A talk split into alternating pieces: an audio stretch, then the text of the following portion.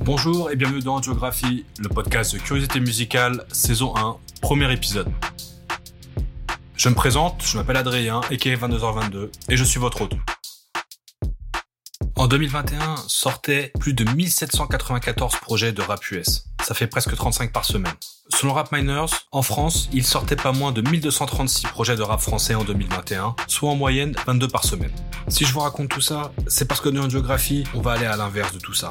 À l'heure où nous sommes submergés de sorties tous les vendredis, si bien qu'écouter de la musique semble être devenu une corvée, et surtout qu'on oublie les sorties de la semaine précédente, dans une ère de l'écoute passive, qui distend nos relations avec les artistes, mais aussi avec nos propres sensations d'éditeur, parce qu'en fait la musique n'est plus qu'un prétexte pour combler le silence. Ici, on va prendre le temps d'écouter et de comprendre les connexions entre les sons, les genres, les histoires, les époques et surtout les sentiments.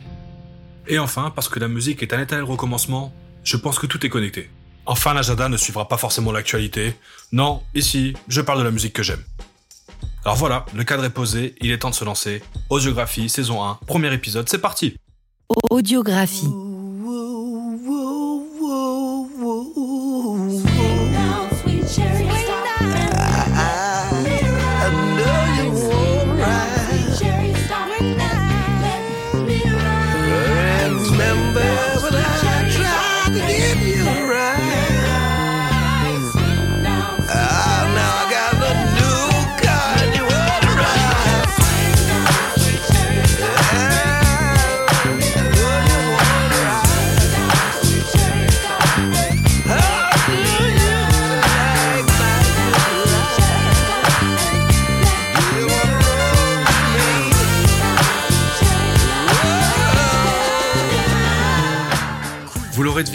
Le sujet de ce premier épisode, c'est le morceau Let Me Ride de Dr. Dre. Les plus aguerris ici ont peut-être reconnu la voix suave de Jewel. Elle est suivie de 10 minutes d'un remix survitaminé de Let Me Ride, le classique de Dr. Dre, sorti en 1992. J'ai choisi ici de jouer le remix parce que c'est un de mes morceaux préférés, toute époque et tout genre confondu. J'étais déjà bien fan à la base de l'original, qui apparaît sur The Chronic, l'album de Dr. Dre sorti en 1991. À chaque écoute, je m'imagine au volant d'une Chevy Impala de 64 dans les rues de LA. Pour moi, c'est l'hymne de la ride et du lifestyle Angelino. Pourtant, pendant longtemps pour moi, la ride c'était ça.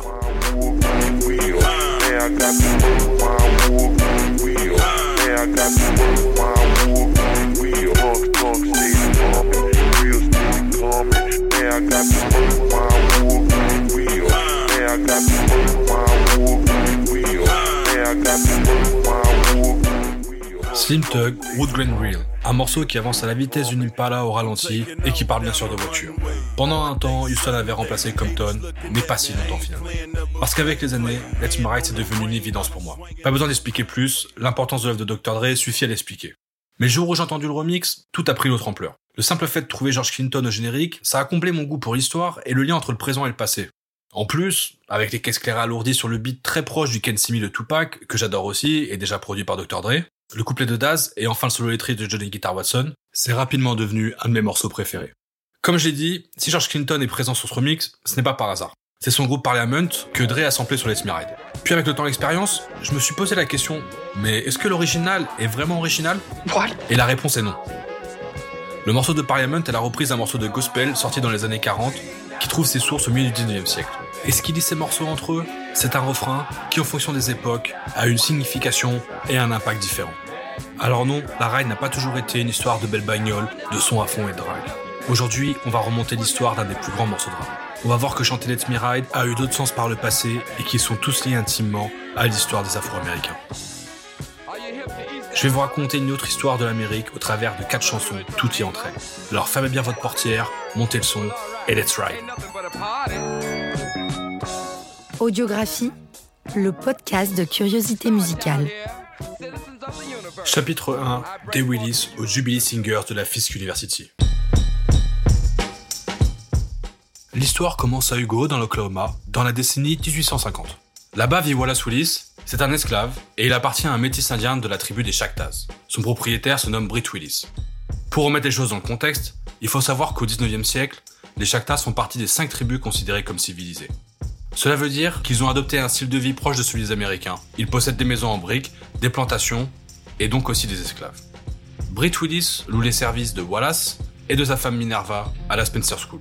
C'est une école pour garçons Chactas.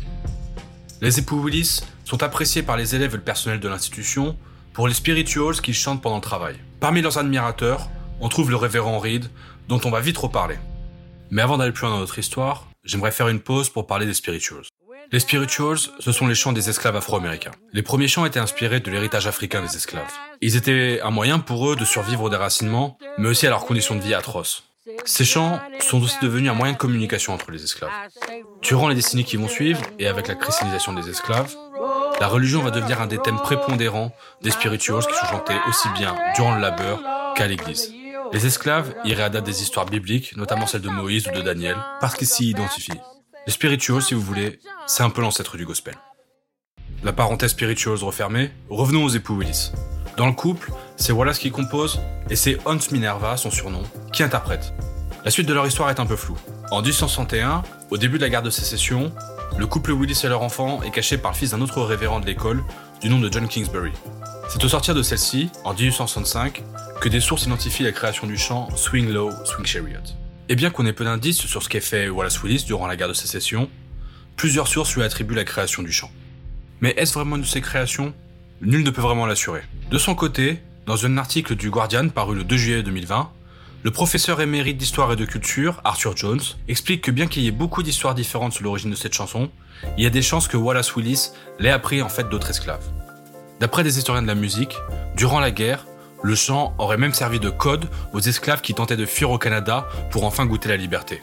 Les paroles pouvaient même changer pour Swing Low, Sweet Harriet, en référence à Harriet Tubman, une femme noire activiste qui œuvra sur Underground Railroad, un réseau ferré clandestin qui fit évader des milliers d'esclaves du sud au nord. Il semble donc logique en tout cas que 1865 soit la date estimée de la création du spiritual. Mais créé par Willis ou pas, c'est bien parce que ce dernier chante Swing Low, Sweet Chariot que le chant va perdurer. Vous vous souvenez du révérend Reed? Eh bien en 1871, et alors que Wallace et Minerva ont déjà quitté l'Oklahoma pour Princeton deux ans plus tôt, il assiste à une représentation des Jubilee Singers de la Fisk University, et Swing Low Sweet Chariot va changer de dimension.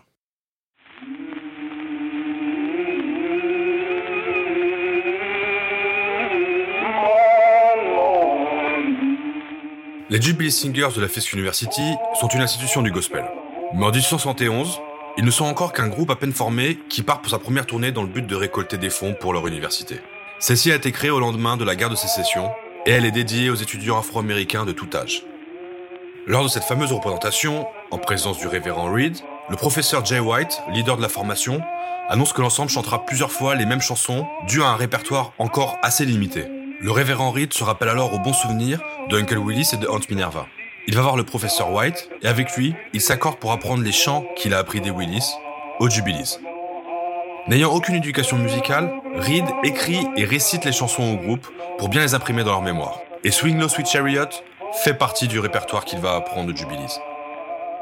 Les Jubilees, dont le nom est inspiré par le jubilé de l'Ancien Testament, poursuivent ensuite leur tournée. Elle suit d'ailleurs symboliquement le trajet de l'Underground Railroad.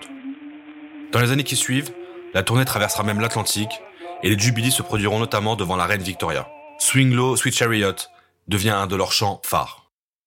Quelques décennies plus tard, le 1er décembre 1909, une autre étape est franchie. Les Jubilees entrent en studio et mettent en boîte la première version enregistrée connue de Swing Low, Sweet Chariot pour le label Victor Records. Le morceau va donc se propager dans tous les États-Unis.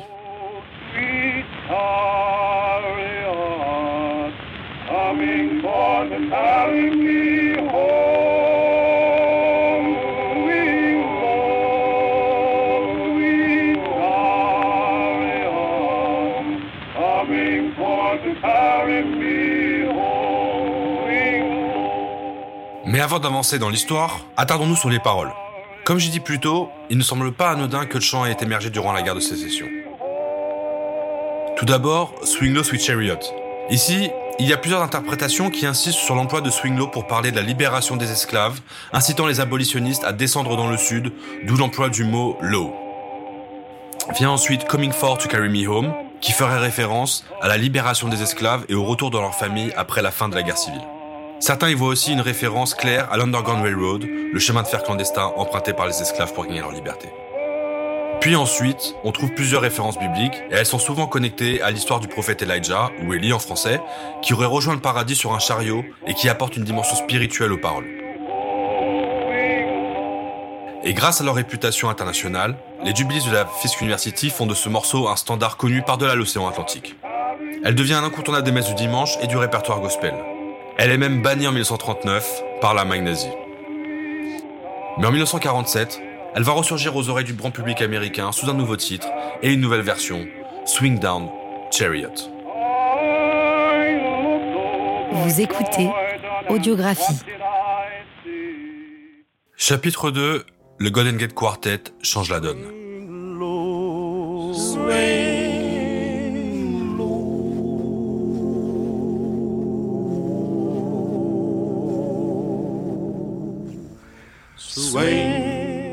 Cette nouvelle version que vous entendez ici, elle est l'œuvre de quatre jeunes gens réunis sous la bannière du Golden Gate Quartet. Le groupe n'est pas un simple groupe de gospel. Formé en 1934 à Norfolk, en Virginie, ils sont alors quatre membres originels alors appelés Golden Gate Jubilee Singers. On y retrouve William Langford, le ténor, Henry Owens, le second ténor, Willie Johnson, le baryton, et Orlandus Wilson, avec la voix de basse. Tout ce petit beau monde s'est rencontré au lycée Booker T. Washington. Le quatuor se produit alors dans les petits clubs locaux. Et une fois leur scolarité terminée, les quatre compères embarquent dans une voiture et sillonnent la Caroline du nord au sud. Au long des années, ils développent un style nouveau qui sort le gospel de son carcan traditionnel pour en faire une musique rythmée, destinée à une audience plus large que celle de la messe dominicale. Ils changent justement le style de chant de Jubilees, développé et démocratisé par les Jubilee Singers de la Fisk University, pour un style plus rythmé qui sera appelé le Rhythmic Spiritual Singing.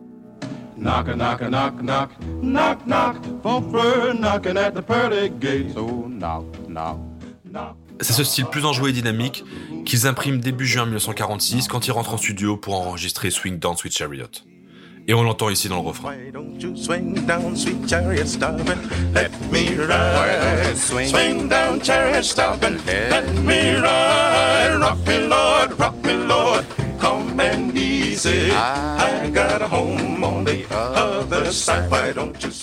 Au passage, vous remarquez que nous avons perdu un mot dans le titre.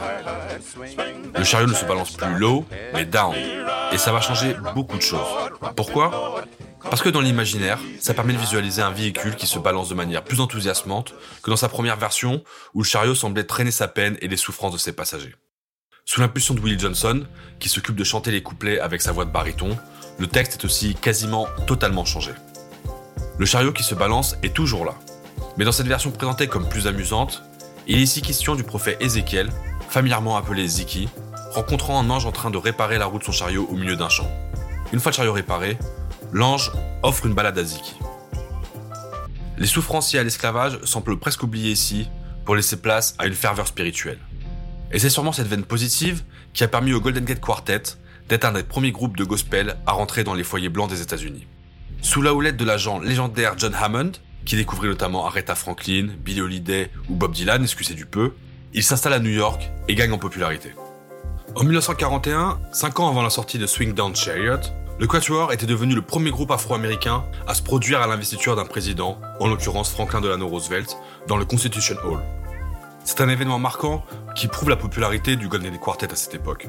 Il faut savoir que, deux ans plus tôt, la chanteuse afro-américaine Marian Anderson n'avait pas eu la même chance et s'était vue refuser le droit de chanter dans le Constitution Hall. Avançons en 1947, année de sortie de Swing Down Chariot par le Golden Gate Quartet. Le groupe est déjà au firmament et il va donc renforcer la place du morceau dans le patrimoine populaire américain. Déjà lorsque le disque sort, mais aussi indirectement ensuite, car cette nouvelle version va inspirer des artistes de tout horizon. Au début des années 50, le groupe commence à voir son audience se réduire dans l'ombre des premiers groupes de soul qui émergent. La formation décide alors de s'installer à Paris en 1955, où elle jouit d'un succès certain dans la capitale, mais aussi en Europe. Si le public américain les boude, certains fans ne les ont pas oubliés. Un jeune Elvis Presley, alors en permission à Paris, passe les voir dans la revue de Lynn Renault au Casino de Paris. Tout ce petit beau monde se retrouve alors dans la loge de la meneuse de revue, et Elvis, sur la guitare de Lou Gasté, fait un bœuf avec le groupe jusqu'au petit matin. En plus de souvenirs impérissables, le kid de Memphis revient dans la mère patrie avec une idée. Il va sortir un album de gospel et Swing Down Chariot sera sur la tracklist.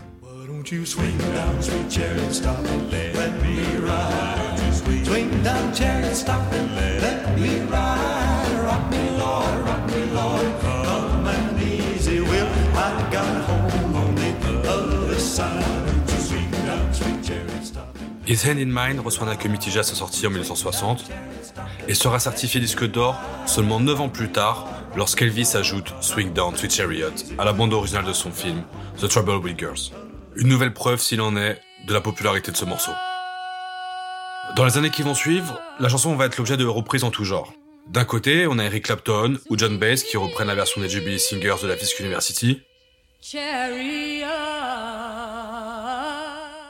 Tandis que les Staple Singers en 1963, ou Rufus et Chaka Khan en 1974, reprennent celle des Golden Gate Quartet.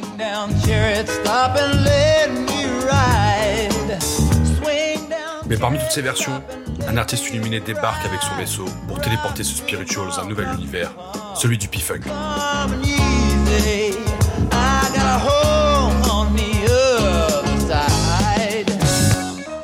Vous écoutez Audiographie.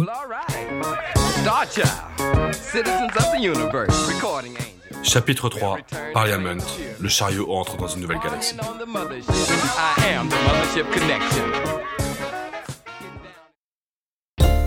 Nous sommes en 1975 et Parliament sort Mothership Connection, le quatrième album du groupe. C'est le troisième single éponyme qui nous intéresse ici.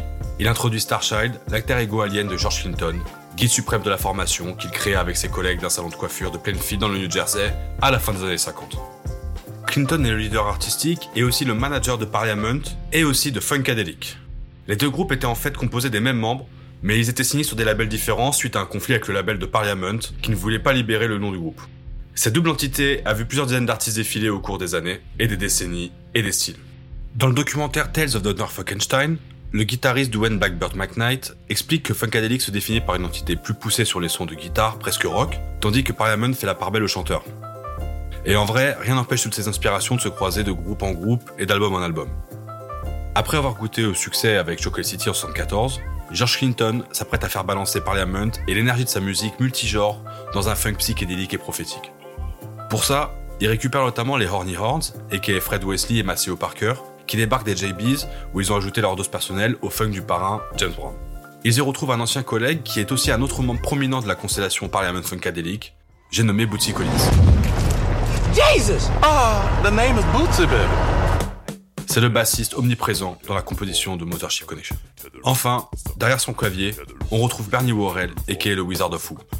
Il est l'arrangeur en chef, le magicien qui mélange toute cette folie créative pour donner son essence musicale au P-Funk de Clinton. Tous les trois, Clinton, Collins et Worrell, vont diriger l'équipage du Mothership dans la constellation de Billboard.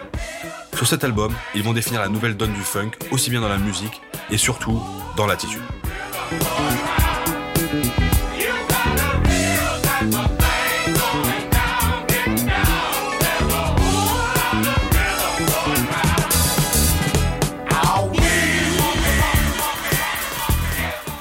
Pour la composition de Mothership Connection, Worrell et Collins s'arrangent le morceau ensemble. Il y a d'abord une première partie où on retrouve les prédications festives de George Clinton sur un ensemble de cuivres assez joyeux et de guitares électriques avec une basse discrète dans le fond.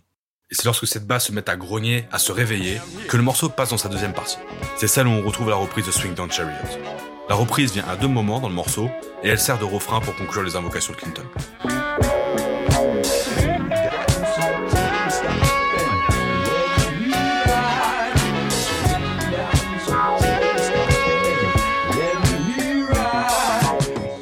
On y retrouve instantanément l'esprit de gospel en ralentissant l'air inventé par le Golden Gate Quartet, mais aussi dans les sonorités des trompettes. Les voix passent presque au second plan.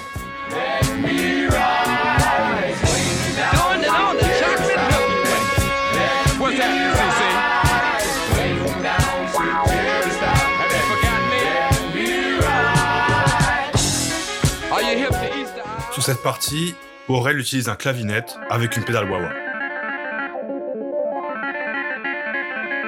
Qu'il ajoute après l'enregistrement du morceau. On appelle ce procédé un overdub. De son côté, Bootsy Collins opère sur des accords de basse qui donnent au morceau toute sa vibrance et sa consistance. Cette basse, elle fait l'effet d'un rythme cardiaque qui s'apaise pour détendre le corps qui fait fonctionner. Elle est le moule qui détermine la forme que prennent les autres instruments. Clinton se fend aussi de quelques riffs de guitare sur le morceau. Audiographie, le podcast de curiosité musicale. George Clinton est un des premiers artistes à avoir ses œuvres en multidimensions. Avec le dessinateur Pedro Bell, il s'amuse régulièrement à raconter les histoires de ses chansons en comics. Le show qui accompagne la sortie de l'album n'a aussi aucune limite. À l'époque, c'est du jamais vu. La production de la tournée ne coûte pas moins de 275 000 dollars. On peut y voir le vaisseau atterrir sur scène et Starchild en émerger tel un prophète. En live, il partage le micro avec Glenn Goins et sa voix suave formée à l'école du gospel.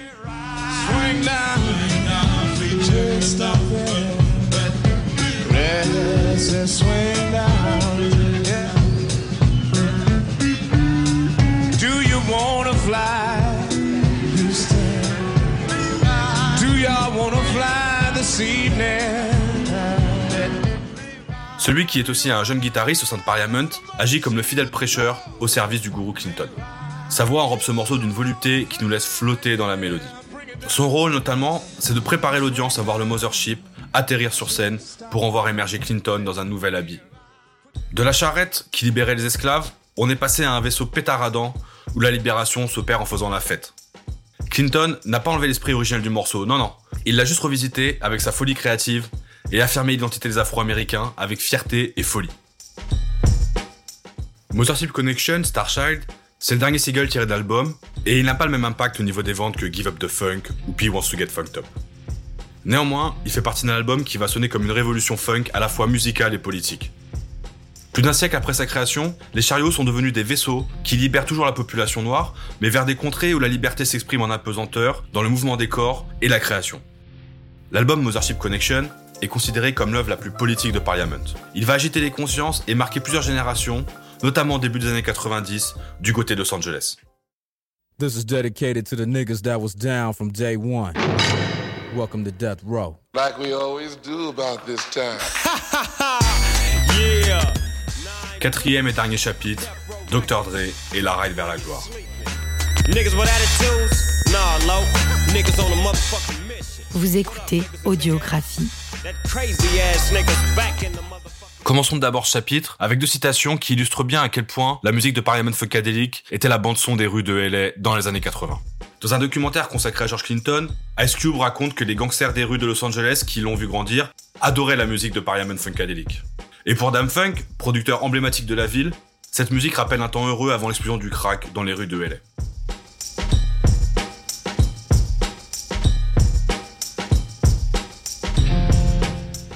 Pour illustrer encore plus ce point, il faut savoir dans les années 80, le crew Uncle Jam's Army, dont vont émerger des artistes comme Eddie Hanover ou DJ Battlecat, retournent le nightclub de la ville.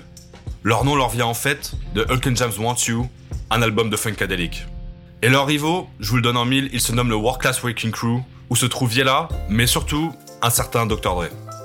Vous l'aurez compris, bien que venant de Détroit, la musique de Parliament Funkadelic est la bande-son de LA dans les années 70-80. Il est donc presque naturel d'entendre en 1992 l'un des représentants les plus populaires de ces rues puiser dans le catalogue sans fond de la formation. Son nom, je viens de le dire, c'est Dr. Dre. Avec The Chronic, celui qui a choqué l'Amérique de Reagan avec son groupe NWA prend son envol solo après l'explosion de la bande d'amis.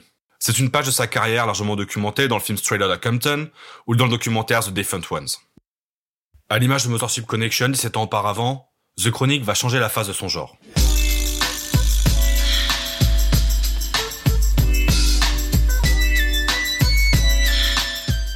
Jusqu'alors, jamais le rap n'avait expérimenté un album si puissamment produit. Dre confirme sa méticulosité sur chacune de ses productions. Surtout, il popularise les codes de ce qu'on va connaître comme le G-Funk, vu commandément comme le rap des rues de Los Angeles, où les histoires de drive-by, de house party et de trafic en tout genre épousent des productions gorgées de samples de funk. Néanmoins, beaucoup attribuent la paternité du genre à Cold 187 de Above the Law, qui d'ailleurs lui en a durement voulu pendant plusieurs années. Avec son premier album solo, Dr. Dre, qui vient de s'associer avec le sulfureux Suge Knight et son label Death Row, déclenche un raz-de-marée qui prend tout sur son passage. Sur 16 pistes, Dre sample 5 fois le catalogue de George Clinton. Il le fait notamment deux fois sur le deuxième single, Fuck With Dre Day, avec Atomic Dog, qui réutilisera un an plus tard pour le What's My Name de Snoop Doggy Dogg.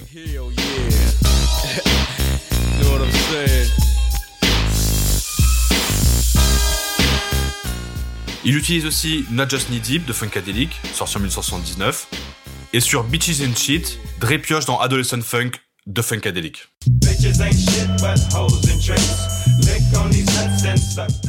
Mais c'est donc sur Let Me Ride, le point final de ce podcast, que la connexion avec Clinton est la plus saisissante.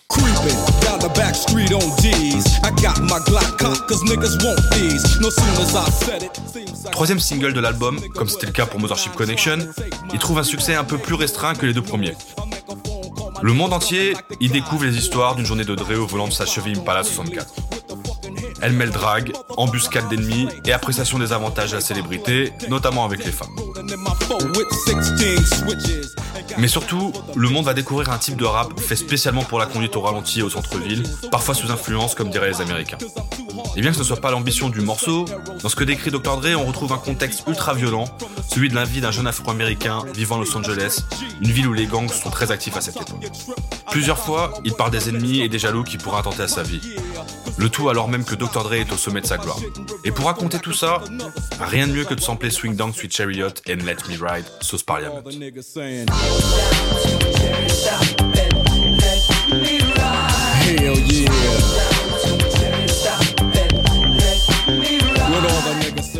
Le Mothership a été pimpé dans un garage californien et il en est ressorti sous la forme d'un lowrider qui emmène Dre vers la gloire. Les basses de Bootsy Collins, les trompettes des Horny Horns et même la voix de Glenn Goins tirée d'un album live de Parliament tapissent Let Me Ride. Dre embrasse même l'affiliation jusqu'au bout puisqu'à la fin du clip de Let Me qu'il réalise lui-même, tout le monde se retrouve à un concert de Parliament Funkadelic et des images d'archives montrant George Clinton, Goins et le Mothership sont montrées. D'ailleurs, George Clinton ne s'y trompe pas, et il adoubera quelques années plus tard The Chronic comme étant l'équivalent de Mothership Connection pour le rap. C'est un adoubement que le remix que nous avons écouté en début d'épisode viendra à consacrer par la suite. Et l'apothéose de tout cela, Dr. Dre remportera le Grammy pour la meilleure performance solo rap pour Let Me Et bien sûr, The Chronic va marquer une génération d'auditeurs et d'artistes dans le monde entier. Snoop Dogg est né artistiquement aux yeux du grand public sur cet album, bien évidemment. The Chronic a aussi engendré d'autres générations d'artistes. Nipsey Hussle a notamment expliqué en interview la portée qu'a eu cet album sur les jeunes de LA. Il a appris l'album par cœur juste en écoutant les autoradios des voitures qui défilaient toute la journée dans son quartier de Slowson à South Central. Et c'est en quelque sorte l'apothéose pour chariot qui est parti au milieu du 19e siècle pour libérer les esclaves. Il est devenu un lowrider conduit par un jeune homme noir qui a le monde à ses pieds.